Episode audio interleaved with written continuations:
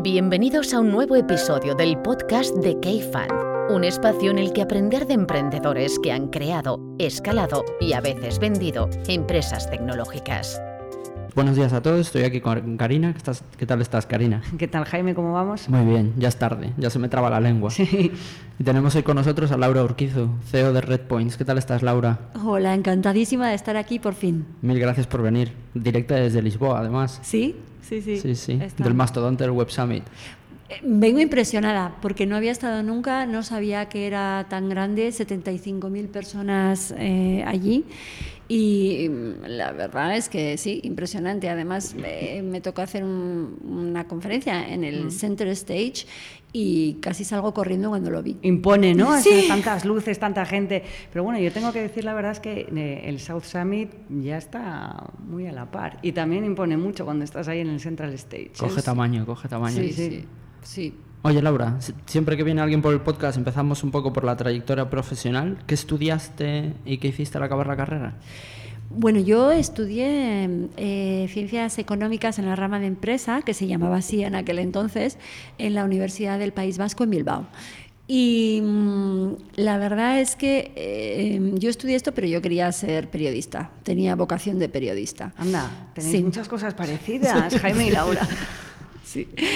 Entonces, bueno, eh, estudié, mm, estudié empresariales y estudié ciencias económicas básicamente porque mi padre influyó bastante en la decisión. Y luego, cuando acabé y me quería hacer una beca del ICE, eh, me que- quería ir eh, a hacer una beca del ICEX a México, internacional, que había entonces, también ahí me, bueno, me dijeron, oye, no, mejor mira con estas notas, mejor eh, una de estas grandes consultoras. Pues nada, otra vez bien influenciada. Empecé a trabajar en Arthur Andersen eh, y estuve cinco años en, en Arthur Andersen. Aquí en Madrid. No, en Bilbao. Ah, en Bilbao. De hecho, la oficina de Bilbao eh, se ocupaba también de San Sebastián Pamplona, que tenía unas Sí. oficinas pequeñitas. Entonces, aunque la cabecera era Bilbao, yo estaba mucho en empresas eh, navarras y también de San Sebastián. Sea, mucha industria mucha... Mucha industria, Claro. mucha industria, mucho tubo, mucha culata de. Mucho bien de equipo. Bueno, pero que está bien, ¿eh? Porque tenemos una industria muy potente en el norte. Poco Sí. conocida a veces. Es verdad. ¿Y cómo acabas después? Porque para la gente que no lo sabes, tú o, formaste parte o ayudaste a montar uno de los primeros fondos de capital riesgo en España. ¿Cuenta esa historia un poquito? Sí. Bueno, hasta llegar ahí, ahí entre medio. Habrá muchas cosas. Mira, eh, yo tuve una experiencia decisiva que fue en el año 1994. Eh, en aquel entonces, todo lo que era auditoría en Arthur Andersen era manual. Eh, no había internet, no había móviles. Entonces se empezaba a hablar de automatización de procesos, que es lo que ahora conocemos como transformación digital. Eh, entonces me invitaron a participar en un proyecto en Chicago eh, que consistía en analizar los procesos de auditoría de Arthur Andersen y transformarlos en procesos automáticos. Fue mi primer contacto con el análisis de, de procesos y con su transformación digital. Ahora le llamamos así, en aquel entonces se llevaba más automatización. Y esto cambió mi vida, porque fue mi primer contacto con la transformación digital. Me gustó tanto que nunca más quise volver a hacer ni auditoría ni, ni nada relacionado con, con los números o, o finanzas. ¿no? Entonces decidí que mi, el futuro de mi carrera no iba a ser por el mundo financiero, sino que iba a estar mucho más relacionado con la transformación digital. Entonces, cuando volví, estuve haciendo una serie de procesos relacionados con este, digo, de procesos, perdón, de proyectos en el propio Arthur Andersen relacionado con esto. Y claro, de ahí salté a, a Caja, a Caja Navarra, bueno, en aquel entonces era Caja Municipal de Pamplona, que se, que se fusionaron rápidamente con Caja Navarra, para llevar adelante el proyecto de implantación del euro, que en Mm, un uy, banco... ¿Cómo fue aquello? Sí, O sea, cómo fue aquello. yo ahora de mi época en la banca también. Sí, cómo fue aquello. Entonces, Año ca- 2000 y luego el euro. Exactamente, Bueno. me tocó todo. Sí, sí. Sí, me tocó todo. Eh, eh, claro, entonces eh, ya a partir de ahí, por hacer la historia corta, esto me llevó durante unos cuantos años a dirigir en Caja Navarra toda el área tecnológica y de operaciones, eh, que, bueno, era parte del, equipo directivo de, de- de la CAN en aquellos años, hasta el año 2007. Y cuando ya estaba harta también de tanta tecnología y de, bueno, la verdad es que la tecnología en un banco es muy challenging. Es Sí, estar- Y mira qué curioso porque en ING también durante muchísimos años, desde el principio hasta muy avanzado, la directora de informática en ese momento de tecnología era una mujer también. Luego decimos que hay pocas mujeres y Sí, sin claro. embargo en banca y en tecnología sí que hay varias mujeres profesionales de mucho éxito. Esa- tu caso. Exactamente. Además, claro, yo aprendí muchísimo, porque yo no soy originalmente ingeniera, pero cuando tienes que dirigir un equipo tan grande, eh, aprendes mucho. Y la verdad es que aprendí muchísimo. Y, y precisamente por esta mezcla que tenía yo tan rara de entender el mundo económico y las finanzas y el mundo tecnológico, pues eh, me invitaron a ser la directora de, eh, de que era el primer vehículo, bueno, el primero, uno de los primeros vehículos de inversión en seed capital en España, ¿Qué en aquellos esto? años, eh, dos- principio, finales de 2007, principios de 2008. Años apasionantes. Sí. ¿eh? Sí, sí, todavía eso. Años apasionantes, sí. Es muy interesante porque, claro, ya había en el ecosistema, en el ecosistema emprendedor español, ya había empresas muy interesantes. Ya, ya estaban, por supuesto, eDreams y Infojobs y el grupo Intercom y, Sí, un y- poco el Idea- germen, el Idealista. núcleo de luego el Sí, ecosistema actual. Exactamente. Pero la otra pata, la pata inversora, no estaba desarrollada, muy desarrollada. Y claro, nosotros inyectamos 60 millones de euros, que se dice pronto, Sí. en el ecosistema español, ¿En cuánto tiempo?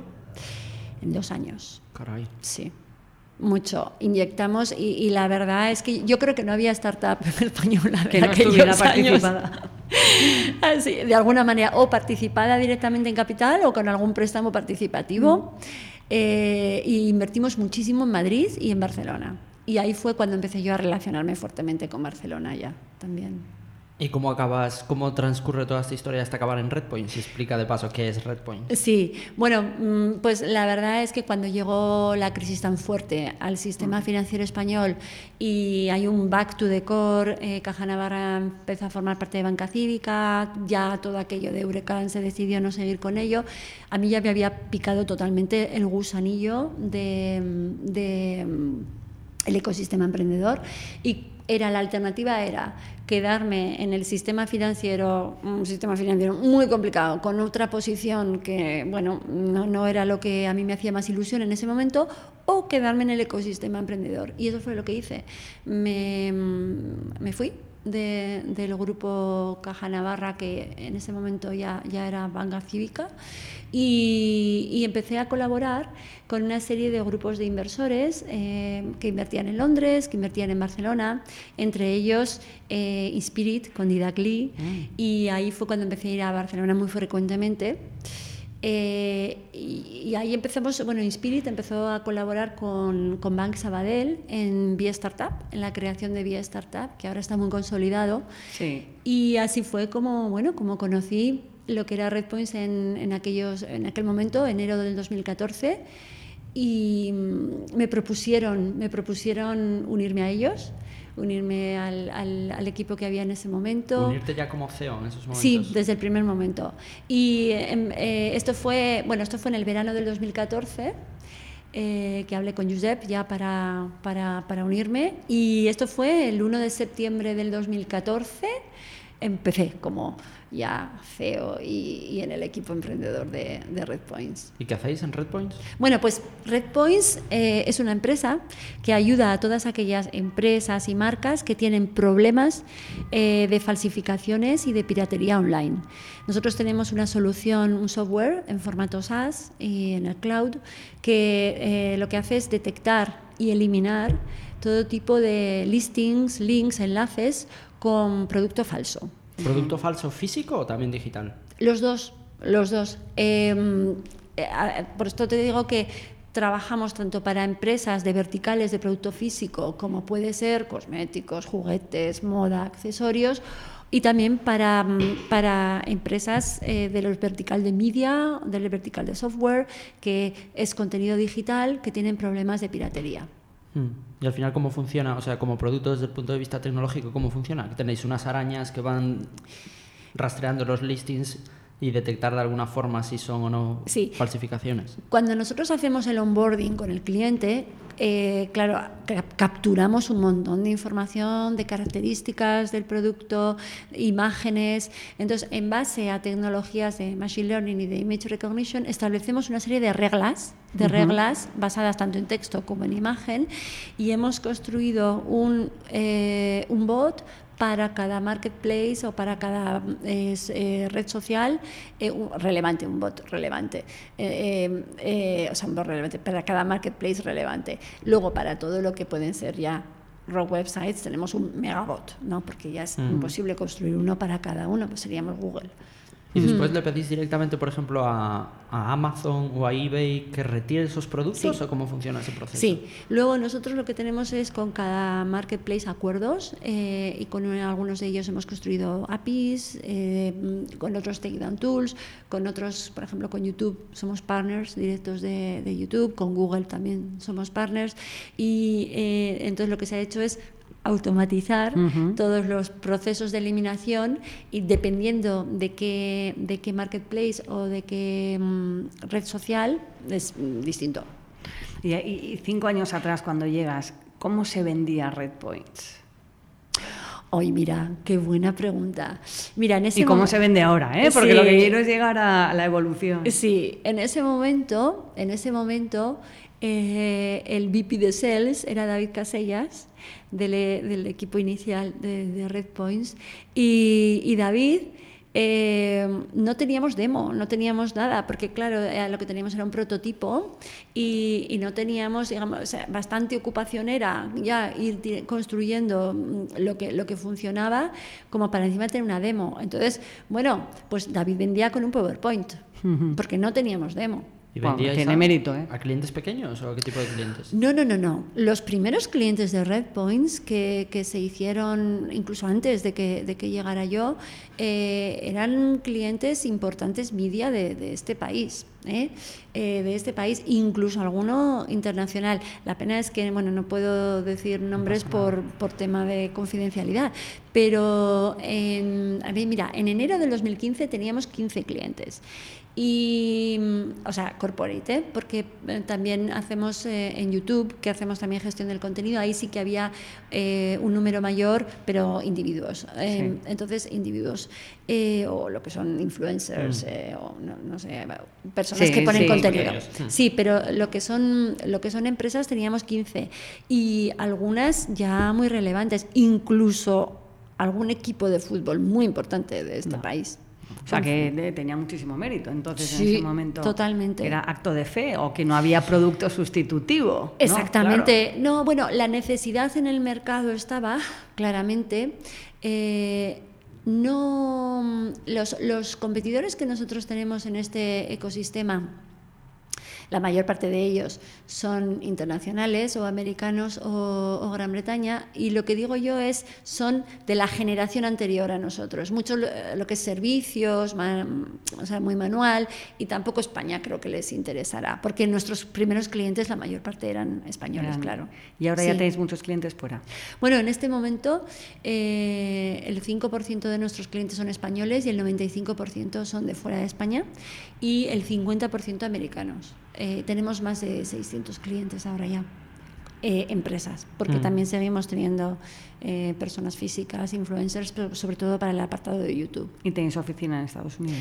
Tenemos dos ahora. Tenemos, hace año y medio abrí la oficina de Nueva York y ahora tenemos allí ya 40 personas y acabamos de abrir ahora Salt Lake City la oficina de Salt Lake City para cubrir más toda la parte oeste de, Estados Unidos. Y este es un tema mm, que yo creo que interesa muchísimo en general a los emprendedores españoles, ¿no? ¿Cómo das ese salto?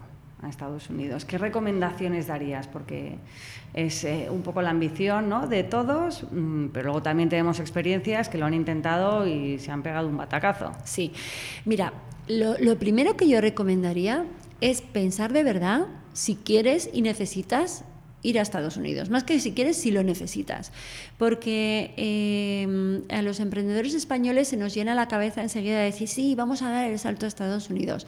¿Realmente lo necesitas? ¿Tu negocio lo necesitas? Porque igual hay negocios que es mejor que se centren en España, sur de Europa, eh, el propio Europa, antes de ir a Estados Unidos. En nuestro caso era un no-brainer, que se dice, porque el 50% de nuestro mercado es Estados Unidos. Y mm, si tienes ese 50% ahí esperándote, si ya empiezas realmente a vender desde Barcelona, los primeros clientes de Estados Unidos, eh, desde aquí, la necesidad es clara y crees que lo puedes conseguir. Entonces, en nuestro caso, sí que casi que era obligado para crecer a nivel, porque nosotros queremos ser la referencia mundial en, en, el sector del brand protection y si quieres, si tienes ese objetivo y si tienes esa visión, tienes que ir. Claro, pero tus, primeros, tus primeras ventas ya incluso fueron desde aquí, con Sí. lo cual ya habías testado que había apetito y necesidad en ese mercado, ¿no? Sí. No fuiste a pecho descubierto. Sí, mira, eh, una de las primeras cosas que, que hice yo cuando, cuando me uní a Red Points fue eh, empezar a, eh, que empezáramos a pensar en global desde el primer momento, en verticales. Es decir, en Red Points, uno de los approach de, de go-to-market que hemos hecho es que no hemos pensado nunca en países, menos al principio, claro, porque es como hay que empezar, pero enseguida no hemos pensado en países, hemos pensado en verticales. Para nosotros, la división del mercado es en verticales. El vertical de moda y accesorios, el vertical de juguetes, el vertical de cosméticos, etcétera, etcétera. Sí. Entonces, lo que hacemos es eh, aproximamos, o sea, nos aproximamos a los clientes, contactamos con los clientes sin importar dónde estén. Por eso también desde el principio el equipo es un equipo muy internacional. Ahora somos personas de 38 nacionalidades eh, y el inglés es, es el idioma. el idioma oficial. Es el idioma. Entonces, claro, como nosotros desde el principio no pensábamos en mercados eh, geográficos, sino en verticales, empezamos a vender a clientes americanos desde Barcelona pensando en el, pensando en el, en el vertical. Sí. ¿Y ese desembarco en Estados Unidos cómo lo hicisteis? Porque tú no te fuiste para allá, ¿no? No, pero estoy mucho tiempo allí, Jaime, la verdad. Sí, sí, lo dice como, mm, No, a, a lo que- mejor tendría que... No, es que es necesario, al final es, es, es importante, es Porque ¿cuánta gente importante tenéis ahí en, la oficina de Nueva York? Ahora, ahora 40 prácticamente. De ventas, sí. sobre todo, ¿no? Es, es, eh, ventas. Nosotros tenemos modelo de Inside Sales, SDRs y, y, y Account Executives. Y tenemos ventas, tenemos Customer Success, eh, porque claro, también por el horario es muy importante Sí. que el Customer Success es- es- sea estén allá. online. vamos. Sí, sí. Y luego tene- tenemos eh, recursos humanos. Fundamentalmente, esto es lo que tenemos. Hmm, Sí. Entonces, el cómo, bueno, pues al principio vas allá y claro, eh, tienes que tener muy claro que quieres ir porque es muy difícil. Porque que tú cuando llegas allá, eh, lo más importante es captar talento de nivel A, porque no te conoce nadie. Claro. Y claro, el talento de nivel A eh, prefiere trabajar en una startup americana más reconocida que en una startup europea que llega por allá. Entonces, lo más complicado es encontrar el talento nivel A. De hecho, eh, nosotros la estrategia que seguimos es ir muy bien fondeados, a- haber hecho un fundraising antes para, desde el primer momento, eh, hacer un recruiting, o sea, O sea, Tener empezar- músculo, contratar tener perfiles, gente sí, buena. tener gente buena y, y- y, y un número significativo. Desde el principio, 10. Nada de esto de empezar con uno o con dos. ¿Por qué? Porque yo ya sabía que de esos 10, la mitad no iban a ser clase A eh, y necesitaba que la otra mitad que fuera clase A fuera empezando realmente a, a- a vender mm, allí en Estados Unidos eh, de una manera relevante. Y esto fue lo que hicimos. Y ¿No de- se fue nadie de la empresa? ¿Ningún C-level de los que teníais en Barcelona mandarlo Sí. para allí? Vale. Lo que hice fue una de las personas más cercanas a mí, que es el VP de Customer Success, que ahora es VP de Customer Success de Estados Unidos, porque lo hemos separado, fue allí a vivir. Entonces él se desplazó a Nueva York. Sí. La, la persona que además también podía llevar la cultura, ¿no? Y ese hacer. Eso era lo más importante, Karina, porque yo una de las cosas más importantes que veo que nos han traído hasta aquí y el éxito que tenemos hasta ahora es la cultura y creo que preservar la cultura es lo más importante. Lo más importante. ¿Y, y eso cómo se hace? Porque justo el otro día estaba hablando con un emprendedor español, pero que está en México, ¿no? Y estuvimos hablando de cultura y me decía, ¿pero cómo lo hago? Entonces, eh, yo tengo mi visión, pero ya se ha oído muchas veces en estos micrófonos. Así que, ¿cómo lo hicisteis o cómo lo hacéis? Bueno, la verdad es que mantener la cultura eh, a mí personalmente me exige seguir totalmente implicada en el funcionamiento de la compañía.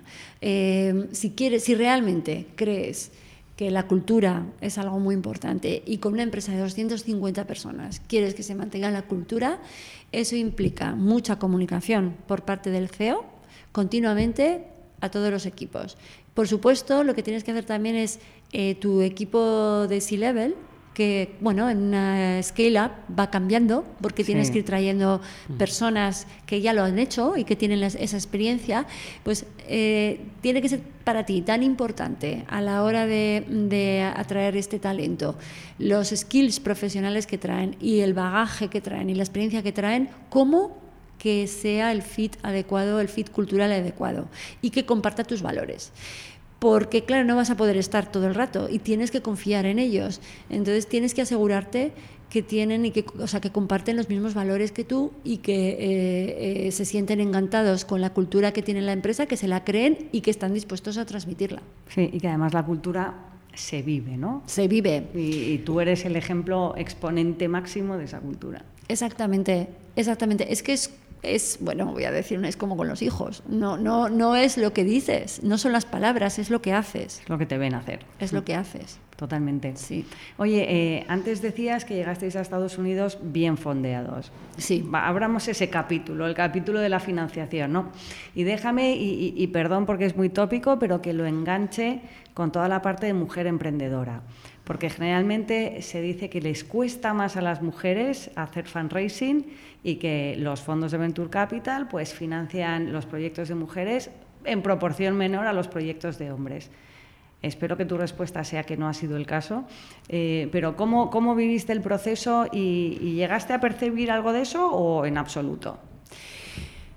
Bueno, es muy importante decir que yo todos los procesos de cualquier tipo en la empresa los vivo como persona, no como mujer. Entonces, eh, cuando te enfrentas a, cualquier cosa en la empresa, mm, bueno, te, te, enfrentas para hacerlo lo mejor posible, ¿no? Y en el caso del fundraising, la verdad es que, eh, hombre, ha sido mucho esfuerzo. Cualquier, cualquier, cualquier empresa tiene que hacer un esfuerzo importante en el fundraising, pero yo no siento que haya tenido ninguna dificultad o ventaja añadida por el hecho de ser mujer. Bien, bueno, eso es lo que esperaba que dijeras, pero luego están las estadísticas ¿no? que, dicen, que dicen cosas distintas. Mm, ¿Y cómo ha cambiado la vida con la entrada de los nuevos fondos y con la entrada de nuevos socios, ¿no? que ya cada vez, cada etapa, cada ronda, el nivel de exigencia empieza a ser mayor y, y tus órganos de gobierno corporativo pues también cambian porque entra gente nueva. Entonces, ¿cómo habéis ido viviendo cada una de esas etapas? Y aparte, ¿cuánto habéis conseguido de financiación para que la gente se haga una idea? Sí, eh, en total, Más o menos. Eh, sí, en total yo creo que han sido como 62 millones de dólares, creo, pero ha habido secundario. no todo ha ido para la empresa. De, haber levantado 5 o 10 no, millones. Sí, han sido 62. Sí, sí, exacto. Sí, no, no es una rondita seria, no, no, ya lleva una historia de financiación potente detrás. Bueno, Eurocán, ¿no? Todo Eurocán. Eurocán sí, exacto. no, es eh, 60, sí, 65 millones eh, han sido y en total, eh, bueno, antes, eh, en septiembre, mm, cuando yo llegué en el 2014, en noviembre cerramos una ronda SEED con Business Angels. después vino Mangrove con una, una ronda, una A de 2 millones. Después hicimos con Northern y Eight Roads, ya que ahí fueron 20, estoy hablando en euros ahora, 20 millones, pero fue, como digo, primario y secundario, y ya la última, esta me las en dólares, han sido 38 millones de dólares eh, que han entrado Summit, pero también hubo coinversión y también hubo primario y secundario. Fondos españoles no tenéis, ¿no? No. Eh, y, te, y, te, voy a decir, mira, eh, ¿te acuerdas que antes comentaba que yo tenía muy claro desde el principio que Redpoints tenía que ser, si iba a ser algo, tenía que ser una empresa global desde el principio. Entonces, desde el principio empezamos eh, intentando traer clientes eh, de, todo el mundo, con equipo de todo el mundo, y también pensé que desde el principio necesitábamos un inversor internacional. Y, me atrajo mucho la idea de, contar eso con un inversor internacional eh, en, en la fase inicial, que fue Mangrove porque no nos conocías todavía, Laura. Ah, sí. es verdad, eso sí que es verdad, es verdad. No, lo digo de broma. No, no. ¿Y os costó mucho ese internacional? Te lo digo porque, o sea, nosotros incluso lo vemos con nuestras compañías, que a veces, pues incluso nosotros las empujamos a intentar, pero claro, el listón es más alto con los internacionales Mm. incluso que aquí. Bueno, a ver, eh, no me costó mucho. Claro, también... Bueno, buena señal. Eh, sí, es como lo- supongo que es como lo, lo planteas. Hombre, a ver, a ver, no me nada mucho. fácil, cuesta mucho. es que es que cuesta mucho, todo cuesta mucho. Pero bueno. eh, Pero no lo fue hicimos. diferencial por el No, hecho de ser internacional. No, no, no. no. El esfuerzo fue el mismo. Eh, sí, exactamente. También es verdad eso que ahora, cinco años más tarde, aquí, bueno, ya hay otros fondos eh, muy interesantes. Sí, el ecosistema ha cambiado, pero Ha también cambiado. es cierto que hay mucho más proyecto y que también lo que se exige pues es cada Más vez más. competencia. Mm, mm, mm. Tanto a los fondos como a los proyectos, lógicamente. Sí, sí, sí. Y perdón, Laura, que antes te preguntaba Karina sobre el tema de gobierno corporativo y cómo ha Sí. cambiado. Sí, cómo eso. cambian entonces los consejos, ¿no? Y cómo Sí. según... Bueno. Porque esa, esa es una cosa que siempre le digo a Jaime que voy a escribir un post y luego la, el día a día me come, pero que es verdad que yo creo que se le da relativamente poca importancia al gobierno corporativo en las startups cuando probablemente eh, te cambia la vida, ¿no? Quiénes están y, cómo, cuál es la dinámica de, de trabajo y de gestión en esos consejos. Sí, eh, bueno, hay, hay un tema que, claro, yo como tengo un background un poco distinto de lo que pueden tener otros emprendedores, ¿no? Yo- yo- hay muchos emprendedores que luego eh, da- su siguiente paso es inversor, el mío es al revés. Entonces, eh, claro, cierto conocimiento de gestión de boards, pues yo ya, tengo en la mochila. Entonces, eso yo creo que ha facilitado desde el inicio toda la interlocución en el board. Sí que es verdad que conforme eh, se han ido incorporando nuevos inversores, pues la exigencia en el detalle de los KPIs relevantes es mayor. Y cada vez, bueno, también es porque la empresa va creciendo. Nosotros ahora en el, el board tiene básicamente, eh, bueno, suelen ser unas 60 páginas. Dice pronto. sí, sí. Y de ellas, de las 60, hay unas 30 con KPIs, tanto eh, financieros como operativos, como de eficiencia de ventas, ¿Y de producto? eficiencia de ¿O pasan marketing. a ser boards muy financieros. No, no, no, no, porque mira, eh, el tema es que eh, lo que yo hago es enviarlo con tiempo suficiente para que todo esto se lo estudien en casa y le dedicamos eh, en el board le dedicamos solamente una parte a hacer un resumen y, y- y se dedica se dedica igual de tiempo desde luego a producto a, a ventas y a, y a marketing sí Mm. Y estrategia, entiendo también. ¿no? Sí, claro, sí, sí, sí. todo- Sí, sí, sí, sí. ¿Y el Sí. cliente dónde está en todo esto? ¿Cuánto habláis de cliente? ¿Os habláis de producto tal, pero con visión cliente, visión producto? O sea, ¿os consideráis una empresa cliente céntrica? Bueno, a ver, todas las em- empresas creo que dicen que son empresas que eh, son cliente céntrica. Y nosotros intentamos eh, tener siempre al, cliente en el centro y de hecho ahora estamos eh, bueno, implantando en, en Red Points que Customer Success no sea solo un departamento, sino que sea algo que tenga impacto desde, no desde la captación del cliente, sino desde marketing. Claro, es que eso es clave, porque si no, no hay, no hay customer centricismo. Exactamente, que Customer Success sea, como digo, no solo un departamento, sino toda una experiencia en Red Points y una educación de todos los departamentos eh, desde, desde el principio. ¿Por qué? Porque en una empresa SaaS tan importante es em, eh, conseguir nuevos clientes como retenerlos. Claro.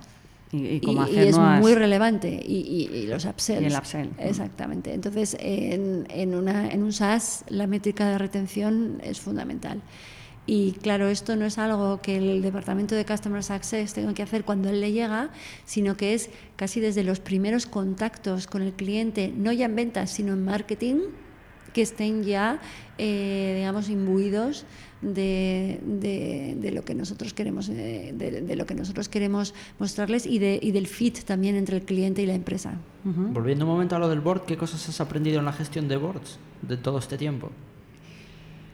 Bueno, pues eh, una de las cosas que he aprendido, bueno, una de las cosas que yo ya he tenido siempre en mente y, y que es importante es que si puedes elegir inversores, también es bueno que elijas inversores que, que sean también cultural fit. ¿eh? Hemos hablado aquí bastante de cultural fit y de client fit y pues también investor fit. ¿no? Fundamental. ¿Cómo lo hicisteis? A la hora de escoger los inversores? Quiero decir, porque al final en un proceso de inversión tampoco pasas muchísimo tiempo como inversor. Sí, bueno, tú también puedes hacer tu due diligence a los inversores y hablar con empresas con las que, con las que ellos, en las que ellos han invertido y, bueno, y hacer tu, tu, investigación un poquito en internet. Y claro, sí, te, te puedes equivocar. Eh, hay, también, también, si tienes confianza con otros inversores, mm, eh, el poder hablar con, con, ellos. Entonces, bueno, hay un cultural fit también con los, con los inversores. Y, y entonces, bueno, una de las cosas que, que yo siempre he tenido en cuenta es con ese cultural fit son además de inversores son socios de tu empresa son tus socios. Claro es que son es, muy importante ese punto. Entonces yo cuando veo a los inversores no veo inversores veo socios. Y los boards son boards en los que y verás personas también, también Como ves antes, exactamente. personas. ves personas y ves socios y esto es muy importante, porque bueno, yo creo que hay alguna, en algunas empresas, en algunas startups, se, se, comete el error de tener, bueno, eh, la relación cuando estás haciendo el fundraising y luego nada, dinero. Y está ahí y ya te olvidas y la empresa es mía y ellos son, son solamente los que han puesto el dinero. Mm, yo no creo que sea así. Mm. Y si esa dinámica la tienes siempre presente, pues eh, los boards funcionan mejor. Y lo que he aprendido también, eh, cuando ya tienes un número relevante de inversores... ¿Cuántos, ¿cuántos, tenéis, cuánta gente sois en el board? No, en el board somos cinco. Somos cinco. Y inversores eh, fondos hay cuatro. Sí, hay cuatro. Y, bueno, lo que, lo que sí aprendes es que ellos también, también los fondos, o sea, se tiende a hablar de los inversores. Bueno, cada uno también tiene su personalidad y cada inversor tiene su personalidad y unos le dan más importancia a las finanzas, otros a la estrategia. Eh, tenemos un inversor muy estratégico, tenemos otro más financiero. Eh, luego hay los que les gusta estar bueno, más al tanto y los que son muy laissez-faire Sí, o sea, tienes una combinación de todo. Sí, y bueno, pues es, es tener con, con, cada uno de ellos la interlocución adecuada a la personalidad de cada fondo y de cada inversor. Oye, y siguiendo un poco en todo este tema de, de la gestión de la empresa, ¿qué es lo que te parece más difícil de ser CEO de una startup? Lo más difícil. Uf, qué pregunta, Karina. bueno, yo creo que lo más difícil es eh, si tienes la suerte que estoy teniendo yo de vivirla en etapas tan distintas, es ir adecuándote tú personalmente a cada etapa. Mm. Porque es verdad que al principio, cuando éramos 10, 11 conmigo, eh, tienes que hacer todo todo y intervenir en todo y todo es cambiar el papel eso es y, opinar de todo y, ahora no ahora claro cuando realmente eh, empiezas a atraer talento internacional gente con experiencia en empresas tan variadas como Workday como Marketo como SAP pues tienes que confiar tienes mm. que confiar delegar y bueno focalizarte a lo mejor o en prioridades o en lo que estábamos hablando, ¿no? Que yo ahora dedico muchísimo tiempo a todo lo que es la comunicación, al el hiring, por supuesto, y el eh, asegurarme eh, lo que llamamos el landing the strategy. O sea, que la estrategia se sigue y que cada uno, porque un riesgo de una empresa cuando va creciendo es que la estrategia la interprete cada uno de distinta manera. Sin duda. Y una de, bueno, una de las principales cosas que hago yo ahora es la mm, vigilancia de la alineación, o no, no vigilancia, ¿no? el asegurarme que todo el mundo está alineado y que no hay distintas interpretaciones de, la estrategia. esa alineación? ¿O esa vigilancia? Esa alineación, bueno, se ve rapidito cuando alguien está desalineado. Pero bueno, es estar, estar, estar en contacto mm, permanente con, con, tu equipo. Sí, sí, en el sentido de, bueno, ver que hay, hay cosas muy útiles, como por ejemplo son los OKRs, que, que ahora están otra vez... Eh, bueno, de moda. A mí, me encanta la palabra OKR porque parece que es una cosa nueva y muy sofisticada. Son los objetivos de toda la vida alineaditos y ordenaditos. Pero... Toda la vida, toda, toda la vida. Que sí, vamos, los que nos ponían en la evaluación en papel, cuando tú y yo estábamos en el mundo corporativo, que se hacían las evaluaciones en papel todavía. Exactamente.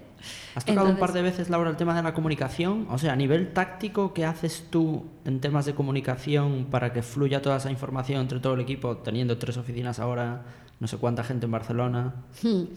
Bueno, eh, a ver, vamos a ver. Eh, muy importante.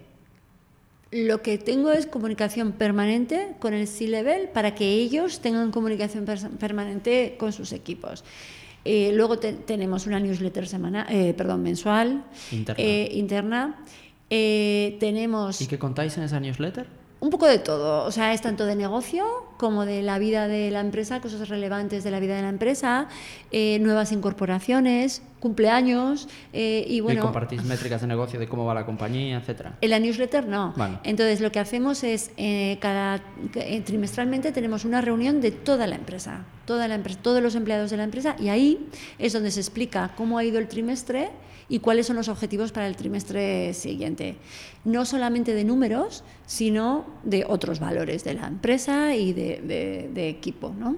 Y cosas relevantes como las aperturas de oficinas, eh, etcétera. Eh, esto lo hacemos también. Eh, bueno, y por supuesto, eh, todo esto se replica en, en los distintos equipos. Luego yo personalmente tengo lo que llamamos comidas con la FEO, eh, que pues me suelo reunir con tres o cuatro personas de distintos departamentos para estar tal, tal, tal. Y, y yo, ¿Y por escoges ejemplo... tú a esas personas o ellos te escogen a ti? No, no, escojo yo. Ah, escojo tú. yo, Es escojo como el yo. profesor al alumno. no, intento. Mira, a ver, ya te, te cuento.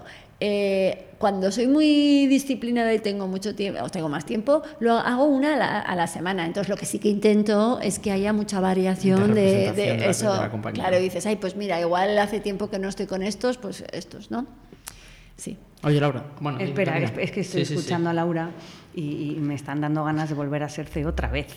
Porque en realidad es que el trabajo de CEO es el trabajo más bonito. Yo siempre digo que hay mucho movimiento para las mujeres en consejos de administración y es verdad. Yo tengo la suerte de estar en algunos consejos súper top. de- vamos, me siento súper honrada y me parece un privilegio poder estar y es muy interesante. Pero lo verdaderamente interesante es ser CEO de una empresa.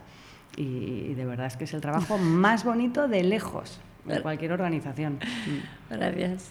Oye, Laura, pues volviendo y para terminar eh, al tema que sacó Karina antes de, de la mujer. O sea, por- nosotros hacemos bastante esfuerzo, creo que podríamos hacer más por traer más mujeres aquí que son CEOs, pero la verdad es que no hay muchas. ¿Cómo ves tú el panorama? Sí, ¿y por qué no hay más?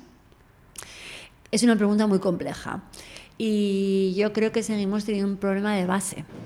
Y de, de base, hablando de base desde la, desde la infancia. Eh, vamos a ver, cuando yo era pequeña no había, o sea, había un tipo de legos.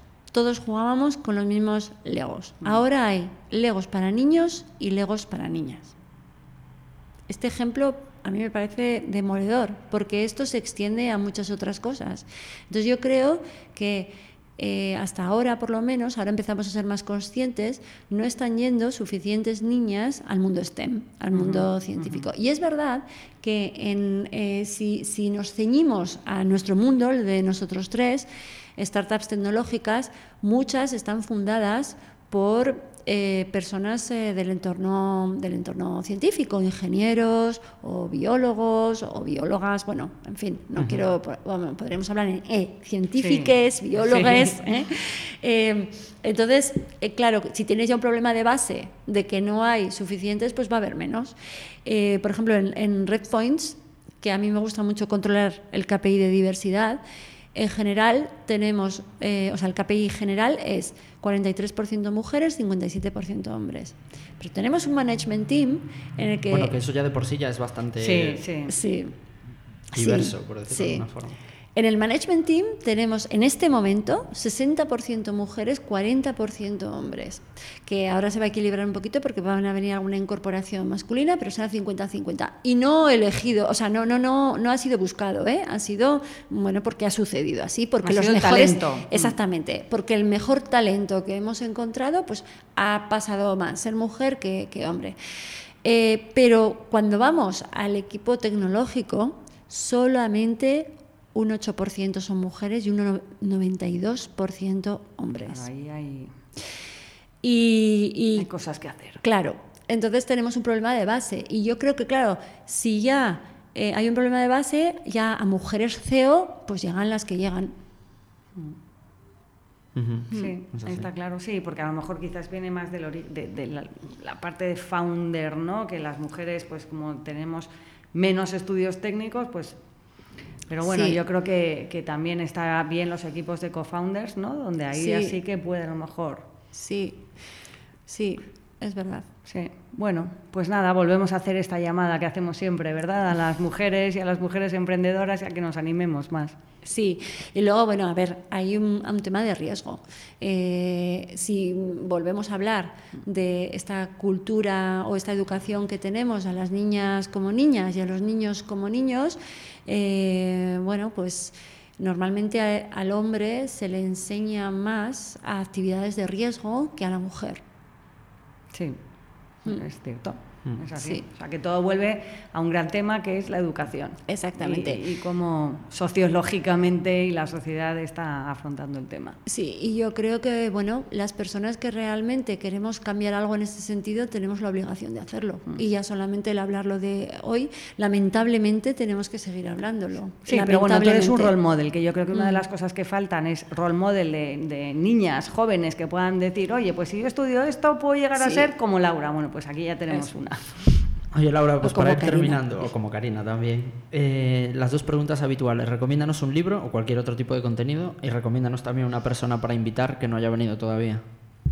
Bueno, pues em, a ver, el libro, em, voy a recomendar un, un libro No tiene por qué ser de startups, tecnología y demás. Pues es una No. novela. No, no, es que, es que va a ser una novela, Ah. porque yo pienso que también viene bien leer eh, y leer en papel.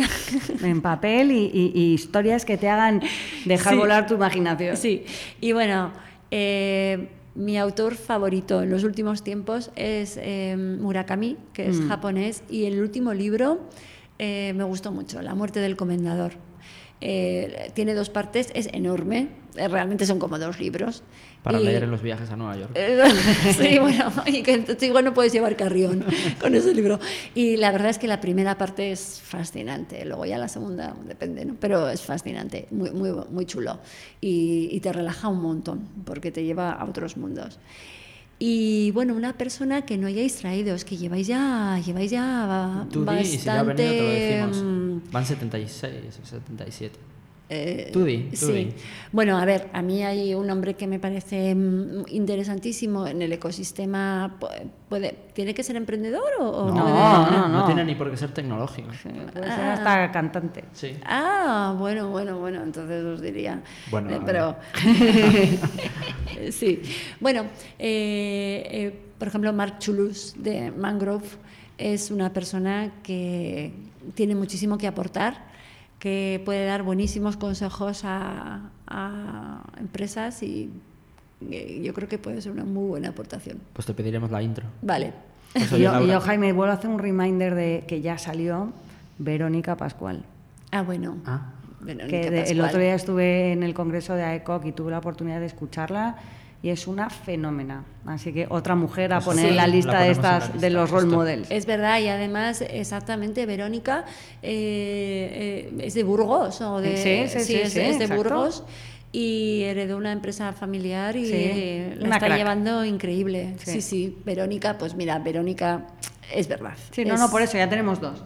Es fenomenal. Pues oye, Laura, mil gracias por haber venido.